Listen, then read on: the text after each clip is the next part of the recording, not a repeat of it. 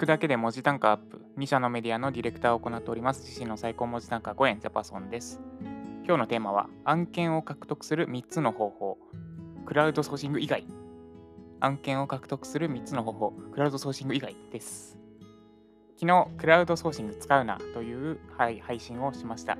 で、なんでクラウドソーシング使ってはいけないのかっていうと、フリーランスとして生きていく、あるいは独立を目指している方がクラウドソーシングの仕組みに頼るべきではないからです。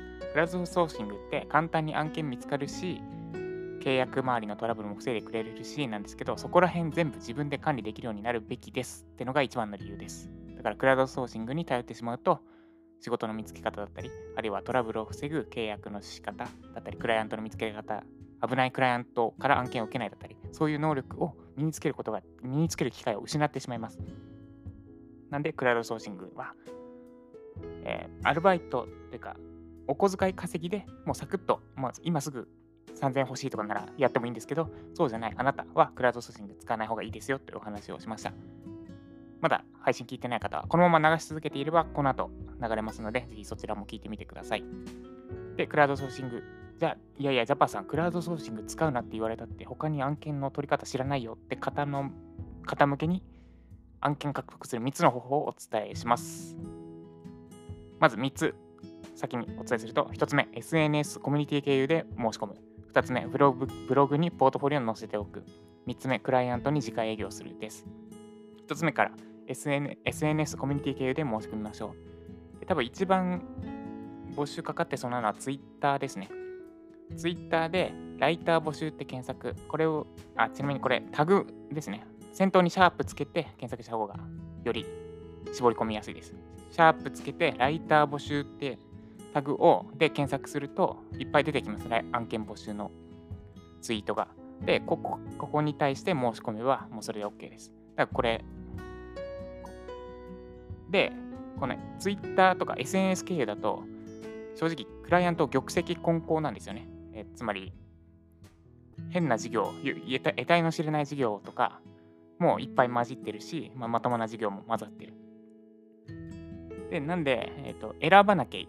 ちゃんとこの企業、このクライアント大丈夫かなって判断しなきゃいけないんですけど、それこそまさにフリーランスとしてやっていくために必要な能力なので、この SNS 経由で申し込んでみるっていうのは、経験として1回はやってみることをお勧めします。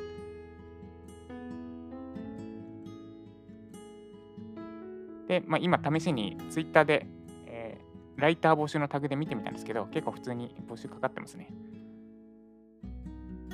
とわ、最新でやると、もう6時間前とかも出てますね、ライター募集のタグ。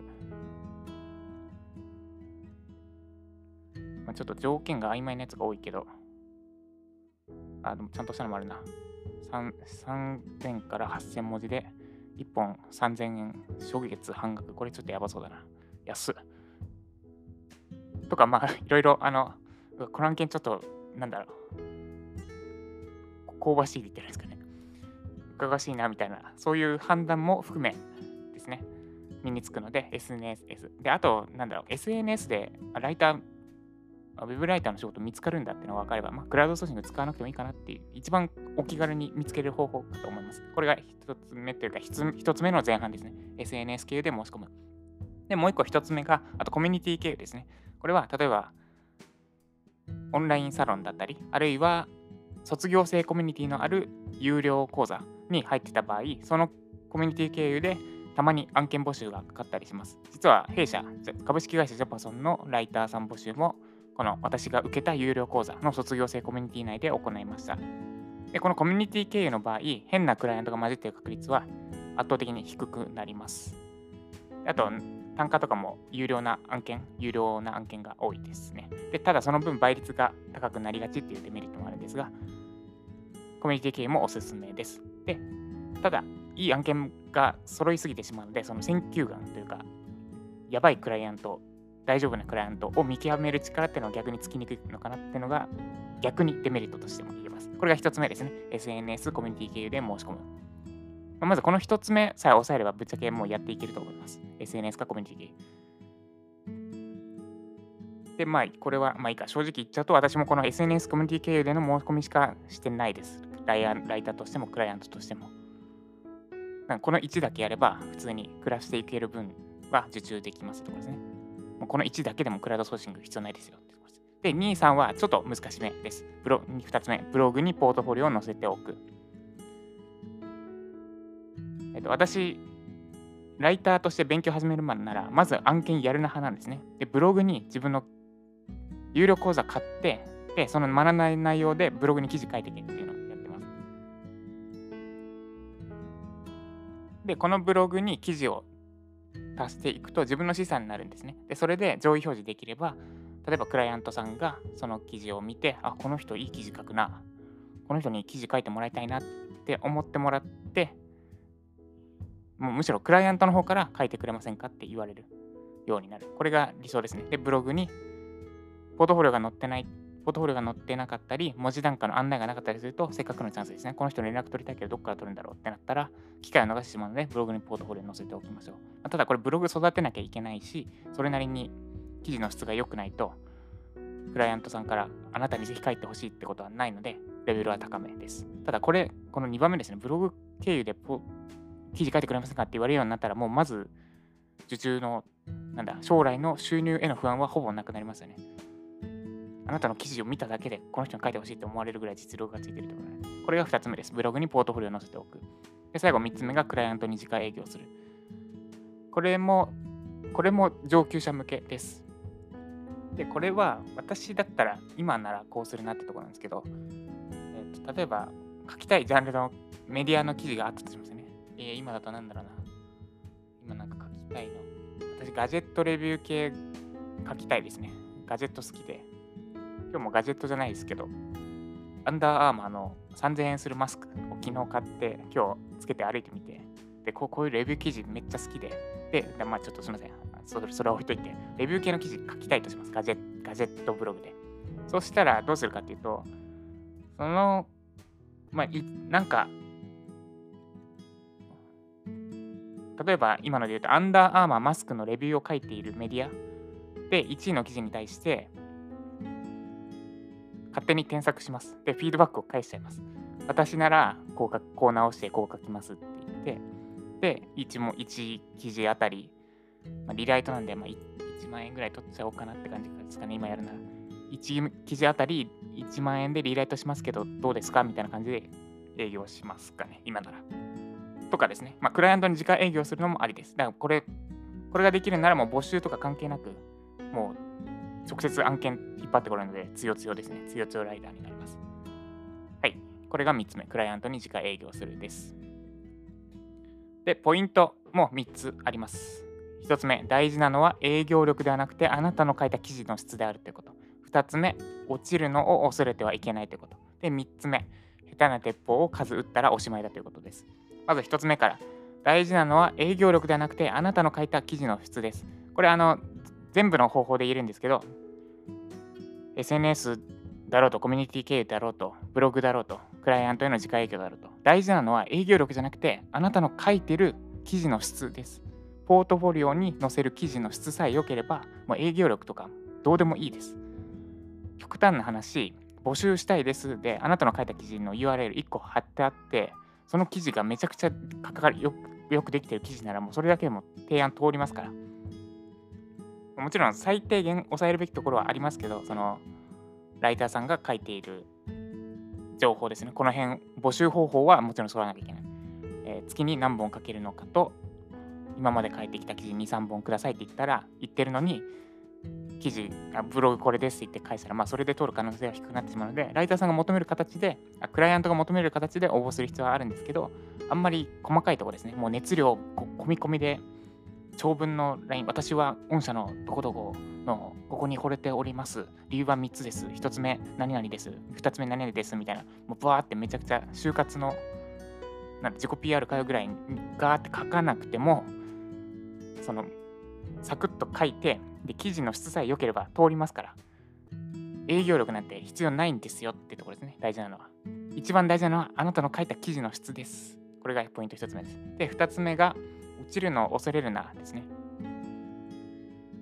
例えば今まで1円以上の1円の案件しかやったことなくて2円以上の案件の募集があったとしますでいやでもまだまだ実力不足だから申し込んでもなって躊躇しないでください。別に申し込んで落ちてもノーダメージじゃないですか。ならその提案にかけた時間だけはちょっと無駄になってしまうかもしれないけど、落ちたからといって次他の案件取りにくくなるわけでもないし、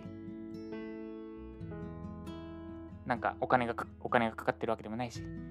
これはライティング、違うわ、オキプロ、私が所属している編集プロダクション、オキプロの研修生募集の時にもあったんですけど、私、ライターの勉強を始めて1.5ヶ月の時にその募集があって、もう速攻で申し込んだんですね。で、その後、その、ライティングハックス、ちょっと話がごっちゃつくな。その後、オフ会みたいなのがあったんですよ。そのオキプロに関わる人たちでのオフ会。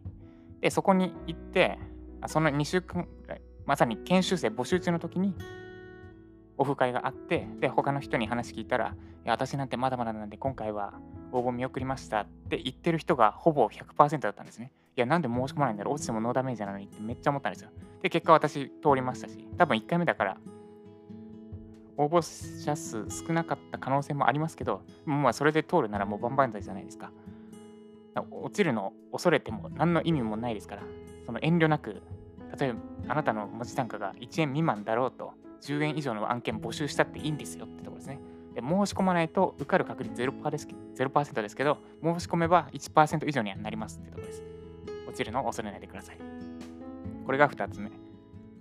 で、最後、下手な鉄砲かつうちゃおしまいです。たまにツイートで見るんですけど、20件提案して3件通らなかったとかですね。それもうあれです。あなたの書いた記事の質が低い。これがただの原因です。営業力じゃない。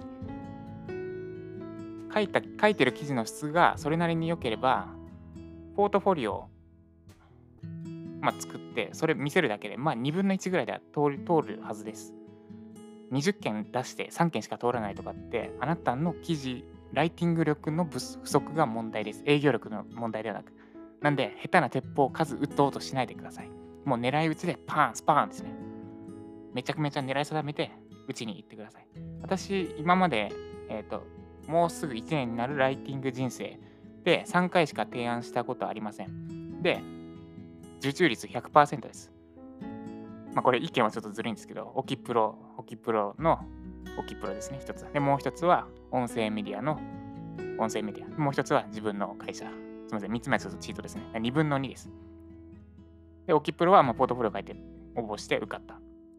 で、もう一個音声メディアの方は、まあ、実績と書いてる記事をお話しして、直接話したら、あ、じゃあ手伝ってくれないって言って、受注した。そんな経緯です。だから、私が証明ですね。記事の質さえ良ければ受かりますよ。私自身のライターとしての実績が証明であり、で私のクライアントの立場としても、記事の質さえ良ければ別に営業文とかめちゃくちゃ頑張らなくても、あ、この人と撮りたいって思います。逆にめちゃくちゃもう、すっごい熱量こもった提案文が書い書いてあったとしても、ポートフォリオに載っている記事の質が微妙だったら、その人はもう依頼しませんとかですね。大事なのは記事の質です。はい、以上、案件を獲得する3つの方法でした。ではおさらいです。クラウドソーシングは使わないでくださいとお話をしました。理由は、クラウドソーシングのメリットである案件が簡単に見つかるだったり、あるいは契約時のトラブルを防いでくれる。この2つってフリーランスとして必ず当然身につけておくべきことだからです。言い換えると仕事を見つける力。で、トラブルなく、トラブルのないいいクライアントを見つける力ですね。この2つはフリーランスとして身につけるべきです。クラウドソーシング使ってしまうと身につける機会が失われてしまいます。で、とはいえ、クラウドソーシング以外でどうやって見つければいいのかわからないですよね。で、方法は3つです。SNS、コミュニティ経由で申し込む。Twitter とかでライター募集ってタグで検索すればいくらでも出てきます。で、2つ目、ブログにポートフォリオを載せておきおきましょう。ブログ経由であなたに記事書いてほしいって言われるようになれば、今後の収入への不安はほぼ消えます。で、3つ目、クライアントに自家営業しましょう。クライアントの書いてる記事に対してツッコミ入れるとか、で、こういう記事書けるんですけど、どうですかとかですね、自分で提案しちゃいましょう。で、ポイントも3つです。大事なのは営業力ではなくて、あなたの書いた記事の質です。営業力磨く前にあなたの記事の質を磨いてください。で、落ちるのを恐れないでください。申し込まないと受かる確率は0%です。まだまだ勉強足りないからなとか思わないで、ぜひ積極的に応募してみてください。で、最後、下手な鉄砲数打ったらおしまいです。20件提案して3件しか通らないとかは、もう、なんだろう、ね、ネタかよって感じなので、ぜひ狙い撃ちして50%以上ですね。まあ、その20件も提案しなくていいですから。2、3件提案して1、2件通れば OK。もうその3件の提案に丁寧に心込めて提案、心込めて提案は違うな。記事の質が良ければ、そんなに提案、たくさん提案しなくても通りますから、通るので、営業頑張る、頑張るイコール下手な鉄砲を打つではありません。ていうか、営業頑張らないでください。はい、これ以上が、以上、案件を獲得する3つの方法、クラウドソーシング以外でした。私の私の LINE 友達登録で私がライターさんに行ったフィードバックの動画を計5本プレゼントしております。自身の記事に当てはめてみれば何かしら役に立つはずです。ぜひ登録してみてください。この配信が参考になった方は、いいね、もしくはコメントをお願いします。1日1回10分程度でライティングに関する何かを配信しております。まだフォローいただいていない方はぜひフォローお願いします。で、明日の予告ですね。明日はさっきお話ししたアンダーアーマーの3000円するマスクのレビューをお伝えしようと思います。もちろんレビューだけじゃなくて、その裏に狙いもありますので、はい、ぜひ楽しみにしていただければと思います。アンダーアーマーの3000円のマスクレビューですね。はい、以上で今日は、今日はすみませんいよ、いよいよというか、ワードプレス入稿方法の講座作りを本格スタートします。ちょっとワーケーション中、おとといまで長野にいたんですが、セミの声がうるさすぎて、とても収録できる環境ではなかったので、帰って、昨日帰ってきたので、今日ようやく着手します。はい。今日は何曜だ？今日は水曜日ですね。真ん中か。